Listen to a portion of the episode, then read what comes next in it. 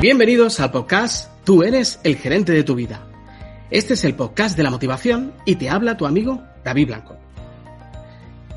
Vivimos unos días en los que los cimientos de nuestra seguridad como humanidad se tambalean, un tiempo en el que el miedo cobra protagonismo y también a la vez aflora la solidaridad y la mejor versión del ser humano. Por este espacio de encuentro van a pasar invitados que son referentes en el mundo de la motivación, del coaching, del emprendimiento y de la psicología. ¿Cuál es mi objetivo? Pues que en estos momentos difíciles aprendamos a automotivarnos y a caminar con la mirada firme hacia el presente, porque el presente es el futuro. Bienvenidos. Bienvenidos amigos al podcast de Tú eres el gerente de tu vida. Hoy día 1 de mayo, Día Internacional del Trabajo, visita el podcast Joan Boluda, John Gueras. Bienvenido, Joan. Muchas gracias. Hola, David. ¿Qué tal? Muy buenos días. Muchas gracias por invitarme en un día tan especial como hoy. Pero es que tampoco teníamos muchas más opciones, ¿verdad? Totalmente. Hemos buscado fechas y, la verdad que más por mí, que estaba bastante complicado por, mm. por, mi, por mi jornada por la mañana. Bueno, pues para quien no conozca a Joan, que yo creo que va a ser difícil que no lo conozcan, Joan Boluda es consultor de marketing online, formador especializado en marketing digital y profesor asociado en ESADE. Es CEO de boluda.com, una plataforma de cursos online de marketing y desarrollo web, y se le puede escuchar en su podcast Marketing Online todos los días a las 7 y 7 de lunes a viernes. Y eso yo lo he hecho hoy. Eh, le he escuchado en su episodio, nada más y nada menos, atención, abran sus oídos, 1560, Joan. Sí, señor, 1560. ¿Cómo se hace eso? Cuéntanos, ¿cómo se graba? Especial. Es verdad, lo he oh, escuchado. ¿Cómo se hace eso este para grabar tantos episodios? Buah, ya te digo. Hoy, hoy precisamente ha sido uno muy especial porque he tenido que grabar a petición del miércoles, porque el miércoles, no, el martes comenté una idea de negocio que era virtualizar empresas. Y dije, si queréis un día puedo hacer un monográfico. Y todo el mundo me ha dicho, monográfico, monográfico. Lo he tenido que preparar súper rápido para tenerlo hoy porque había mucha expectativa, ¿no?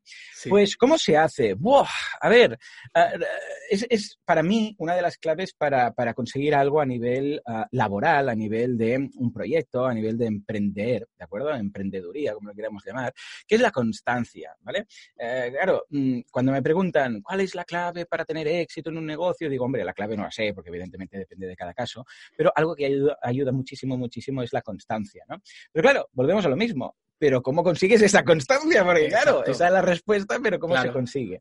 A ver, por mi parte, había ah, una parte, podríamos decir, de... Mm, hay, dos, sobre todo dos componentes clave, ¿vale? El primero es la capacidad que tiene uno de autogestionarse y autosugestionarse también con el objetivo que tienes y con tu proyecto. Es decir, tú debe, tu proyecto te debe gustar, ¿vale?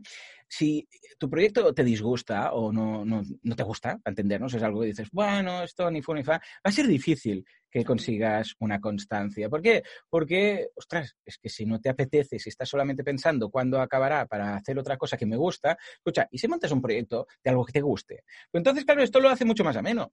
Si a ti te gusta mucho la jardinería, se te van a hacer las tantas mientras estás plantando o estás haciendo lo que sea, ¿no? Claro, es tienes que buscar, sí que no siempre es posible, ¿eh? pero deberías buscar algo que te guste mucho. ¿Por qué? Porque entonces es más fácil seguir haciéndolo. Si es algo que te gusta, evidentemente no. ¿vale? Esto por un lado. Y por otra parte, también yo considero, y lo he dicho en alguna entrevista, que también hay una parte de orgullo. ¿vale? Cada uno, pues, eh, tiene sus metas, sus objetivos. ¿no? Y yo cuando empecé el podcast fue, bueno, voy a hacer un podcast cada día, lo dije desde el primero, ¿eh? de lunes a viernes, 20 minutos, cada día, a las 7 y 7 y tal. Y yo esto lo dije a mi audiencia, porque entonces muy reducida, prácticamente prácticamente nula, ¿no? Pero fue una propuesta que, aparte de hacerla a la audiencia, me la hice a mí mismo. El hecho de decir, me propongo esto, ¿vale? Y de la misma forma que cuando me he propuesto dietas o me he propuesto un objetivo, escribir un libro, hacer no sé qué, ah, yo soy mi primer pateador de culos o yo soy la primera persona a la que paso factura cuando me he prometido o he prometido a otras personas. Y este punto de orgullo de decir, oh, si dije que haría esto, lo hago, ¿vale? O sea, aunque sea por orgullo, el punto ese de decir, mm, ¿verdad que lo he dicho? Pues si lo he dicho, lo voy a hacer. Me va a dar pereza. Voy a preferir hacer otras cosas. Pero este punto que a mí personalmente, no todo el mundo, ¿eh? Pero yo te, mm, comento lo que a mí me ha ayudado. El hecho de decir, ¿cómo voy yo a tirar para atrás algo que yo he dicho que haría cuando simplemente es, hombre, a ver, evidentemente habría fuerzas de causa mayor, pero porque, bueno, no me apetece, hombre, no estoy ingresando tanto como pensaba, hombre, no sé qué. Claro, eh, no me pongas con excusas. Has dicho que uno al día, uno al día y punto y se ha acabado, ¿vale? además este que la declaración pública ayuda, ¿no? La declaración pública ayuda. Sí, sí, bueno, por supuesto. Ayuda mucho. Muchísimo, sí, sí, sí, sí. Es como que cada oyente es una persona que le debe rendir cuentas cuando has prometido algo.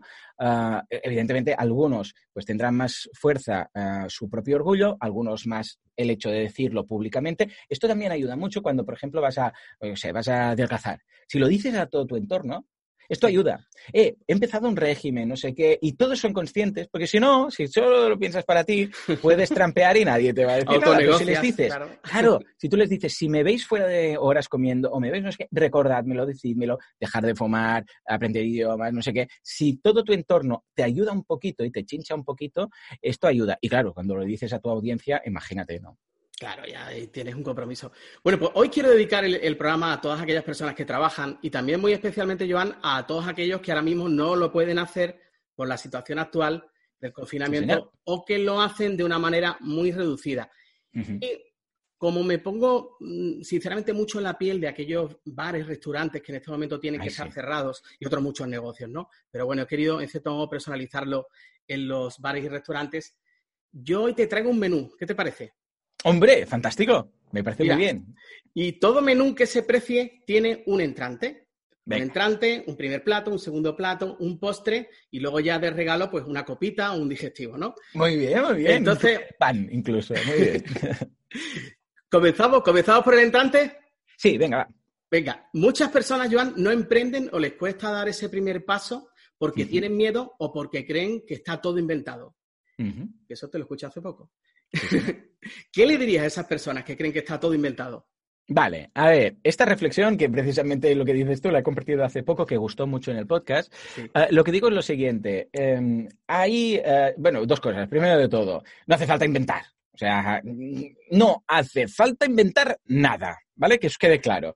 El iPad cuando salió, que es el, tablet más vendido, el iPad cuando salió, digo iPad como tablet, no como sistema operativo, porque sí, si sumas todos los Android separados, pues hay más, pero es el que más se vende.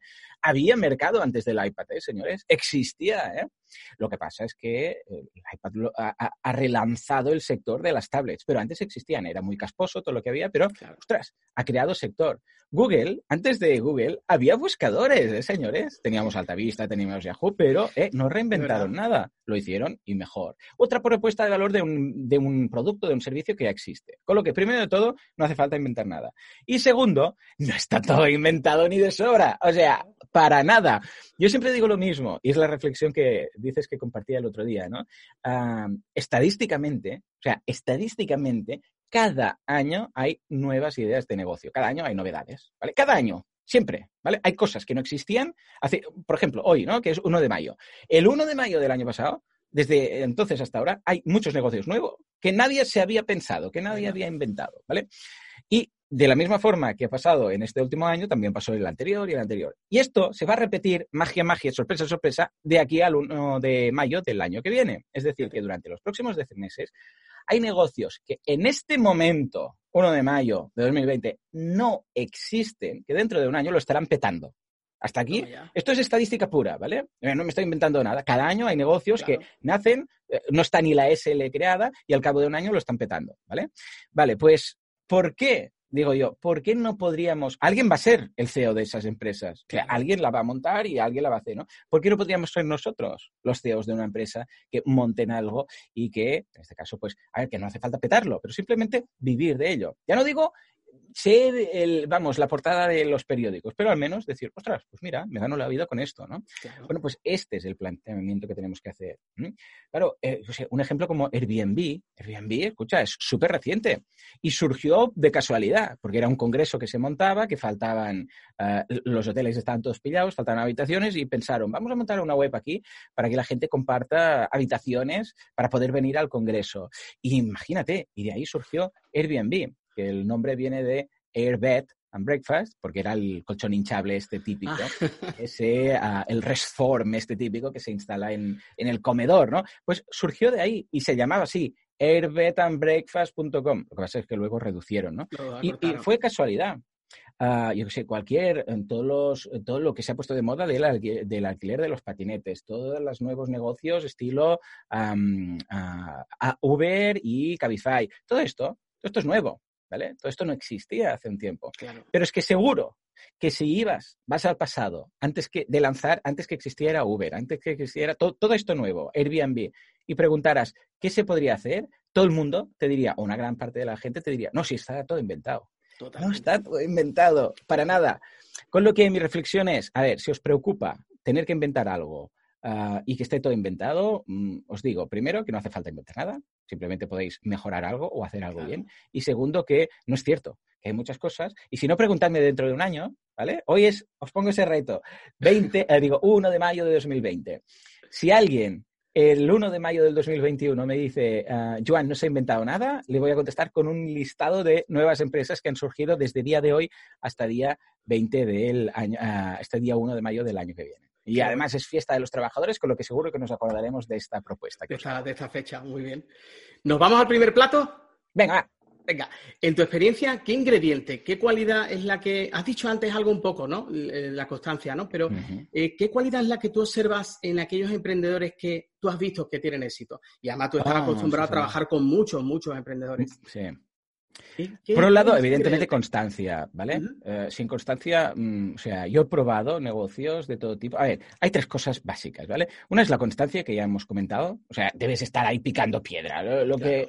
que uh, yo siempre, siempre que he intentado montar un negocio de no esforzar, de esto va solo, esto es pasivo, no, nunca me ha funcionado, David. O sea, yo no sé, no debemos ser tontos, lo que digo, porque la gente te dice, sí, gana desde casa sin hacer nada, trabaja cuatro horas a la semana y tal.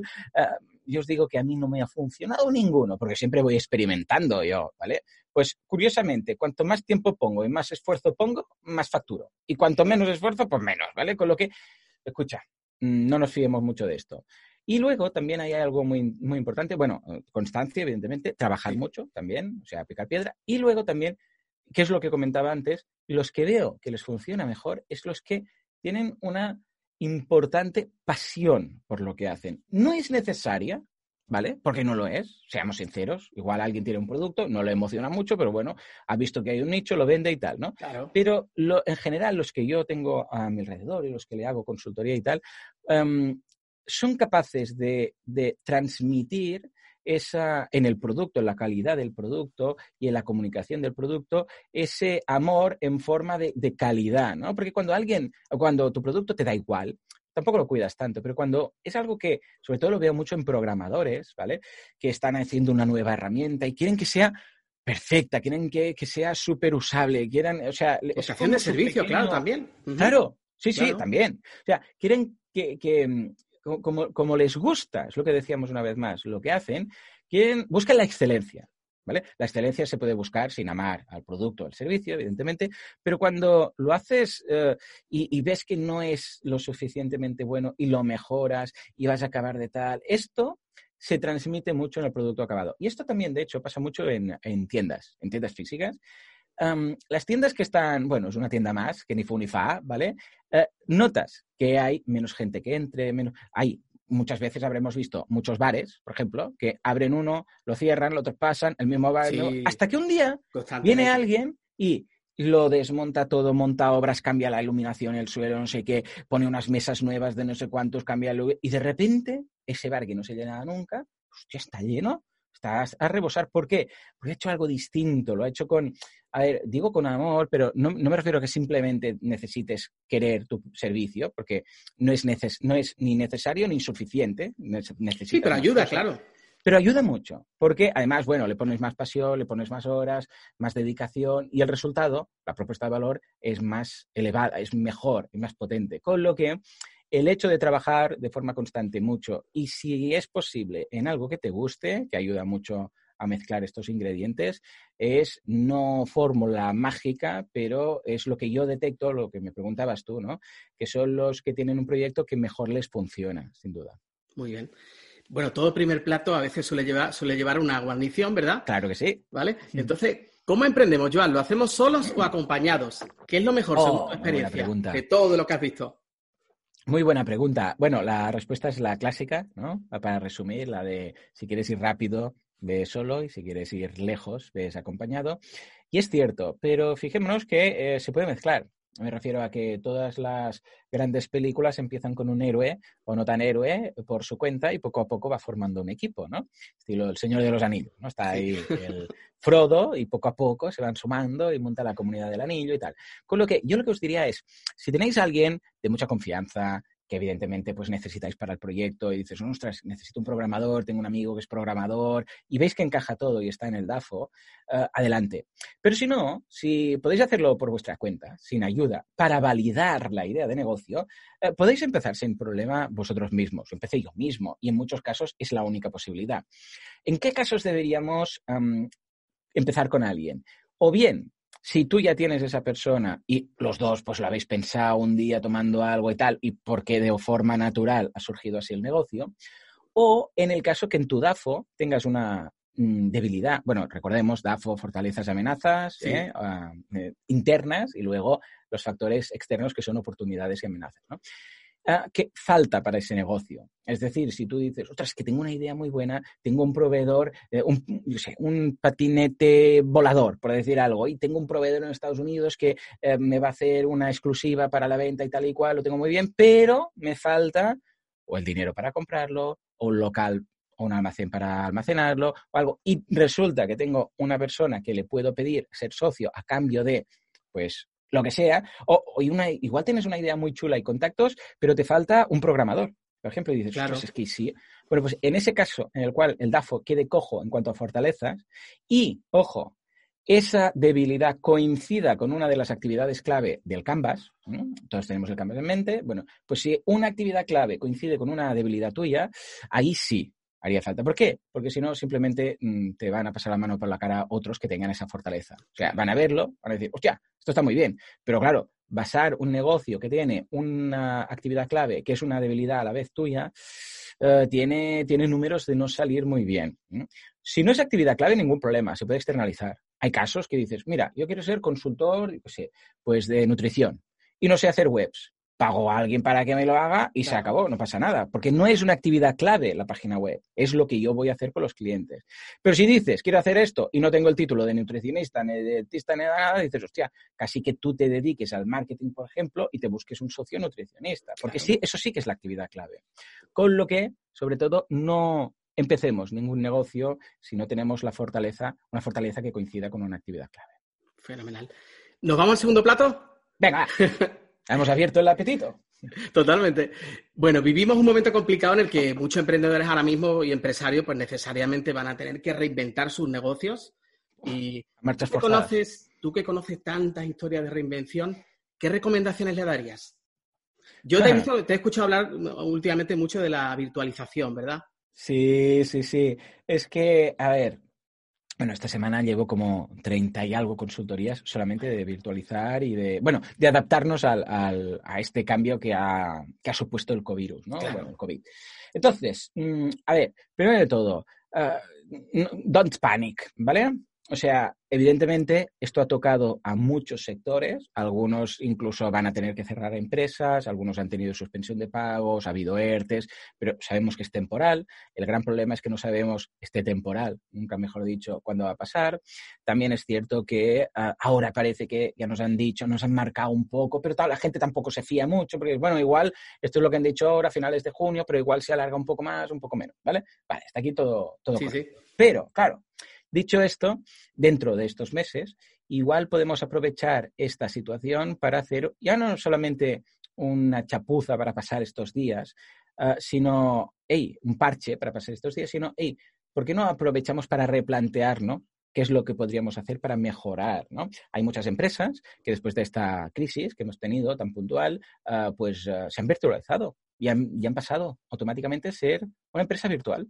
Entonces ya directamente han dejado el despacho, han dejado la oficina y siguen trabajando así. Claro, lo difícil de adaptarse es el proceso de adaptación, pero una vez ya está, y aquí ha sido forzado, ¿eh? Aquí pues si alguien no, le dice, no había más remedio. Claro, si alguien le dice, tengo un cliente que tiene un bar y que lo ha convertido en un, en un badulaque, para entendernos, una tienda de, de, alimentos y tal, ¿vale? O sea, si alguien le dices, haz esto, dirá, ¿para qué? Si estoy muy bien. Pero es que es, haz esto o cierra, dicen, vale, voy a hacerlo, ¿no? Con lo que yo lo que diría es aprovechar para eh, replantear de forma forzada, bueno, aprovechar, no, es que es esto o esto, ¿vale? No hay más opciones. Para replantear eh, qué podríamos hacer para virtualizar, por ejemplo, nuestras empresas o incluso para cambiar nuestros servicios. Porque, por ejemplo, tengo un cliente que tiene un gimnasio, el gimnasio ha cerrado. ¿Y qué está haciendo? Se ha reconvertido totalmente a un membership site online de clases, ¿vale? Claro, esta es una posibilidad. Y esto es una reconversión típica, ¿vale? Que luego cuando vuelva eh, a abrir el gimnasio, pues habrá pasado, vale, pero hey, ¿por qué no seguimos que en esta unidad estratégica de negocio aparte, ¿no? Es decir, hey, pues ahora que tenemos el membership, vamos a seguir por ahí, como complemento del gimnasio, como un extra, como un producto aparte, pero la idea es, a ver, entiendo, entiendo que la situación es mala, ¿vale? Bueno, depende del sector. Hay sectores que les ha ido muy bien y desde la venta de mascarillas a, líquidos de estos desinfectantes hasta la gente que, yo sé, pues sector alimentario, virtuales. Claro. sector alimentario. Todos estos bien, pero estoy hablando de los que ah, han tenido que cerrar su negocio porque es algo físico, presencial, que no les permite por ley abrir, ¿no? Ah, claro, mm, visto esto es, hey, ¿por qué ah, es, como si, a ver, hagamos un símil como si ahora dijeras, voy a pasear, ¿no? Y de repente se pone a llover, pero a lo loco, ¿no? Sí que tienes derecho a quejarte, evidentemente, faltaría más, ¿no? Puedes levantar el puño así, Dios mío, ¿qué he hecho yo para merecer esto? Y que me pone la pierna encima, ¿vale? Vale, de acuerdo. Pero no vamos a solucionar nada. O sea, una vez haya pasado ese rant, ¿vale? Inicial, que lo entiendo, el disgusto, la pena, todo lo que sea. esto no se puede evitar. Con lo que dentro de esto vayamos a reconvertir procesos, reconvertir clientes, reconvertir productos, reconvertir de todo. Ahora estaba hablando con un payés que ah, vendía el 50% de su facturación era escuelas. Escuelas todas las escuelas cerradas, ¿vale? Y ahora, bueno, pues resulta que ha montado el e-commerce y está vendiendo a particulares, sobre todo a gente mayor que no puede desplazarse porque, porque los mercados también han cerrado, ¿vale? Pues en este caso es pensar por dónde puedo salir, cómo puedo hacer frente a esta crisis. Que recordemos que crisis es cambio, quiere decir que algo va a ir a peor, pero algo también va a ir a mejor. Con lo que no nos quedemos pensando, esto es lo que yo estaba haciendo y es lo que quiero seguir haciendo, sino, hey, esto es lo que estaba haciendo, no puedo, Vamos a replantear qué es lo que podría hacer ahora, ¿vale?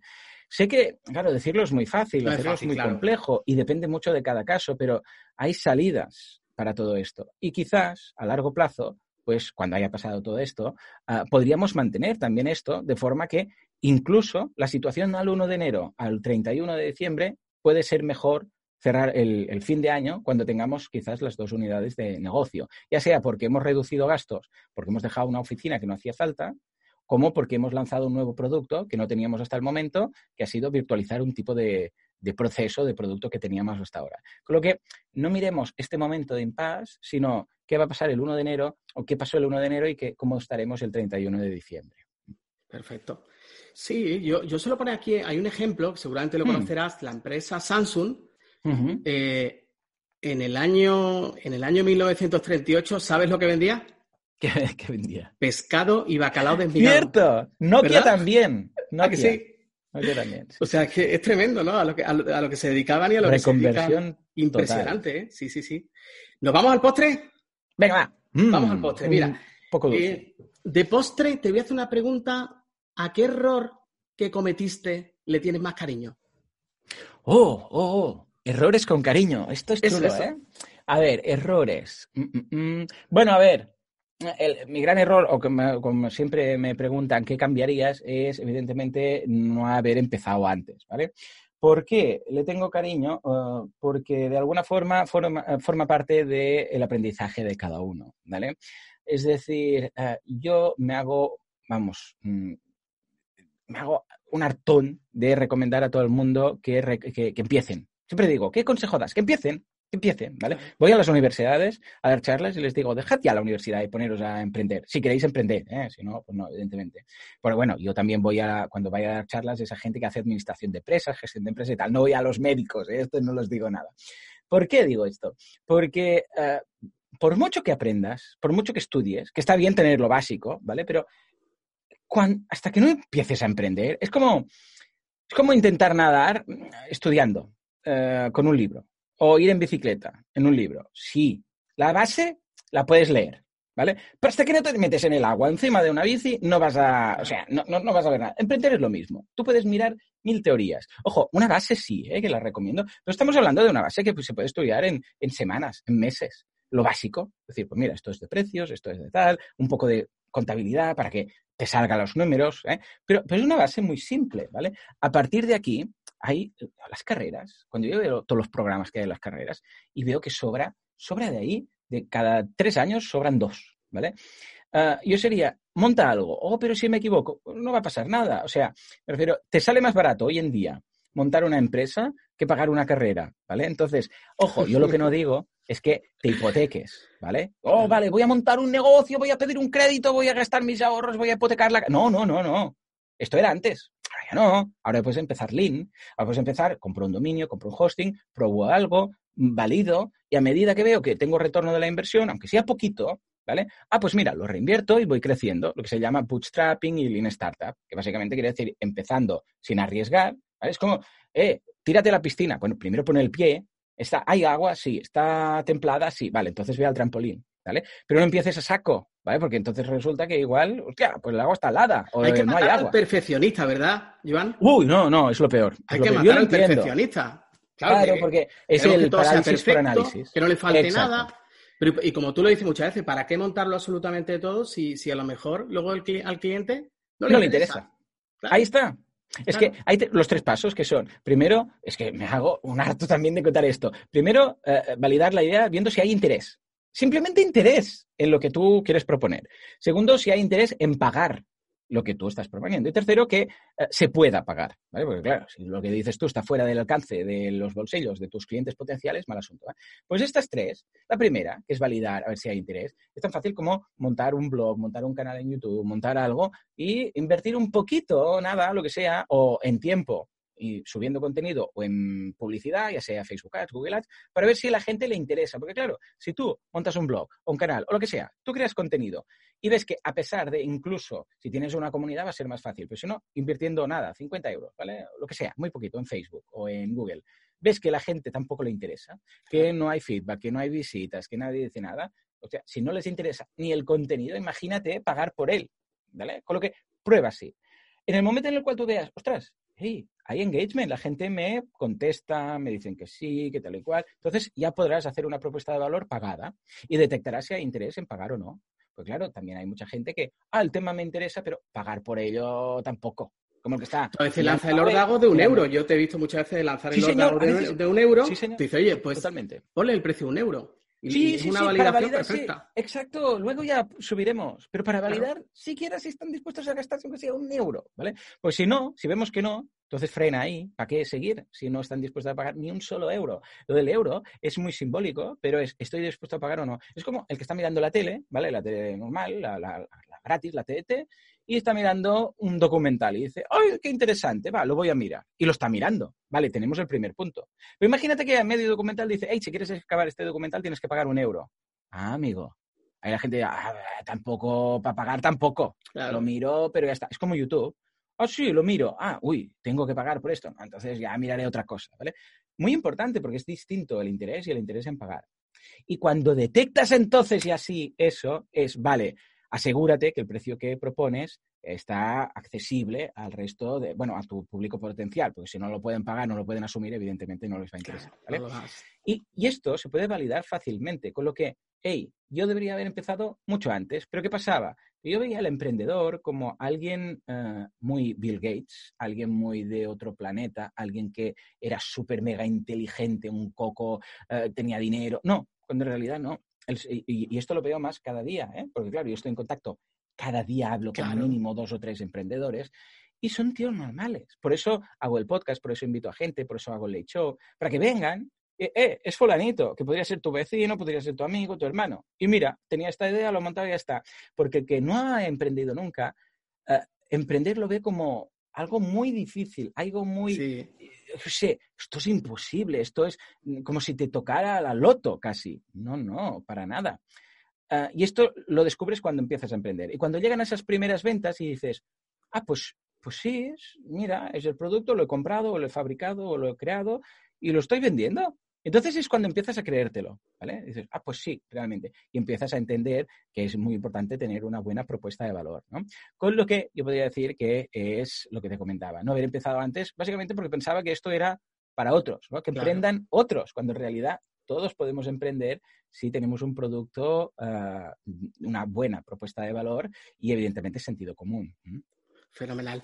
Bueno, y cualquier bar que se precie, que sea elegante, que sea generoso, mm. al final siempre obsequia a sus comensales con una copita, con un digestivo, ¿verdad? Eh, regálanos, por favor, que alguna, alguna cosa, algún proyecto que tengas en mente a corto plazo que vayas a lanzar ¿Tienes alguna cosita que nos puedas anticipar? Siempre, de hecho, esta semana hemos hecho el lanzamiento. Hoy, de hecho, hoy, hoy es el día. Ah, mira, genial, va, estupendo. Esta semana, de hecho, pasada, lancé GentePress, que es un proyecto para, para WordPressers, para profesionales WordPress, y bastante parecido, pero en otro formato. Hemos lanzado esta semana, mira, que estamos ahora en un podcast, ¿no? Pues Podcastity. Podcastity es una comunidad para podcasters. Ahora ah, hemos empezado con un, con un matching para. ¿Sabes qué pasa? Que el podcaster, eh, bueno, el podcasting en general, a mí me apasiona, ¿vale? Entonces, yo le debo mucho al podcasting, siempre lo he dicho, ha sido la mejor decisión estratégica que he tomado en toda mi carrera laboral, ha sido lanzar mi podcast, crear mi podcast, y le debo todo a mi podcast el darme a conocer, el crecer, el poder fichar a gente, el montar la SL, todo, ¿vale? Entonces, yo animo a la gente a que monte un podcast, ¿vale? Pero claro, yo también animo a la gente a que monte un negocio. Y muchos dicen, vale, vale, pero yo no sé por dónde empezar, no sé qué sé. Y el caso es que Podcastity lo que buscamos es precisamente esto, la gente que quisiera montar un podcast, pero no se atreve, porque igual, pues imagínate que le falta la parte técnica, o porque no controla, yo sé, de temas de feeds, o de porque no tiene, no se ve capacitado para hacerlo él solo y le gustaría estar con alguien. Pues es una comunidad en la cual puedes encontrar otros podcasters. Imagínate que tú eres un crack en psicología y dices, ostras, yo soy muy bueno en psicología, pero yo montar un podcast no tengo ni idea de por dónde empezar, ni del equipo, no sé qué. O pues igual encuentras a uno que es podcaster que dice, ah, pues mira, yo te ayudo porque yo soy técnico de sonido, yo soy control de esto. Yo hago la web o un WordPress y le digo, mira, pues los tres. Entonces yo voy a poner el contenido, tú vas a poner eh, la voz, tú vas a poner... Y entre todos es más fácil, o lo que decíamos antes de eh, solo acompañado, es más fácil montar un podcast. Porque siempre que alguien ha tenido esa duda de montar un podcast porque no se veía capacitado, hay dos opciones que les han encantado para empezar. Porque claro, empezar a grabar uno solo delante del micro, al principio es, bastante complejo, ¿vale? Entonces, hay dos truquitos, ¿vale? O dos técnicas que recomiendo mucho si te ocurre esto. Primero, hacer un podcast de entrevistas, es decir, bueno, si tú no te ves capacitado de estar ahí media hora, una hora hablando y tal, lo entiendo, entrevista a gente que sepa más que tú, ¿vale? Esta es una opción. Y segunda, hacer un podcast con alguien, porque cuando lo haces con alguien es como una charla, ¿De acuerdo? Tú propones, ves la, tienes la validación del otro, el otro te da feedback y pasa rápidamente. Media hora, una hora es una conversación, ¿vale? Con lo que Podcast City es precisamente ese punto de encuentro para que la gente encuentre o entrevistados o entrevistadores o un media naranja podcaster o lo que haga falta. Y espero que de ahí surjan muchos podcasts. Qué bueno, una comunidad, qué maravilla. Qué maravilla. qué, guay. Oye, pues Joan, muchísimas gracias por este ratito, gracias por el afectivo estar aquí. ¿Dónde te podemos encontrar, Joan? Aunque yo, como tú siempre dices, lo pondré, lo pondré en las notas del podcast. Cierto, pues en este caso lo tendrás que poner tú. Eh, me podéis encontrar en boluda.com, ya sabéis que es el Netflix de los emprendedores, tenéis más de 3.000 vídeos, 300 cursos, bueno, una locura. Y luego también en redes sociales, estoy en Instagram como boluda, tal cual, y también en Twitter como Joan Boluda. Pero vamos, que si vais a boluda.com, ahí me encontráis y encontráis todos los enlaces. Una oferta maravillosa. Y pues, Joan, muchísimas gracias por este ratito, me, lo he pasado genial. Me lo he pasado súper genial. Mucha salud, mucha suerte para, ti, para ti y tu familia y que salgamos de esto muy prontito. Y, estoy seguro que muchas de las cosas que nos has compartido, a más de un emprendedor le va a hacer un clic para dar un saltito o tomar acción si aún no lo ha hecho. Totalmente, espero que sí. Ya verás, como el 1 de mayo de 2021, alguien habrá montado una empresa que en estos momentos ni siquiera está en su cabeza, ni siquiera la ha pensado. Y el año que viene estará viviendo de ello, seguro, 100%. Lo, lo vemos dentro de un año. Lo vemos. Está muy pronto, Joan. Muchísimas gracias por todo. Igualmente, gracias por invitarme. Adiós a, todos. Chao. Pues. Muchas gracias por escuchar este episodio. Te recuerdo que en mi web, davidblancoperez.com, puedes encontrar mi libro, Tú eres el gerente de tu vida, seis claves prácticas para liderar tu vida. Y además, si quieres conocer cuáles son tus puntos fuertes y tus áreas de mejora, puedes realizar el test DIS online en mi propia web. Hasta muy muy pronto, se despide tu amigo David Blanco.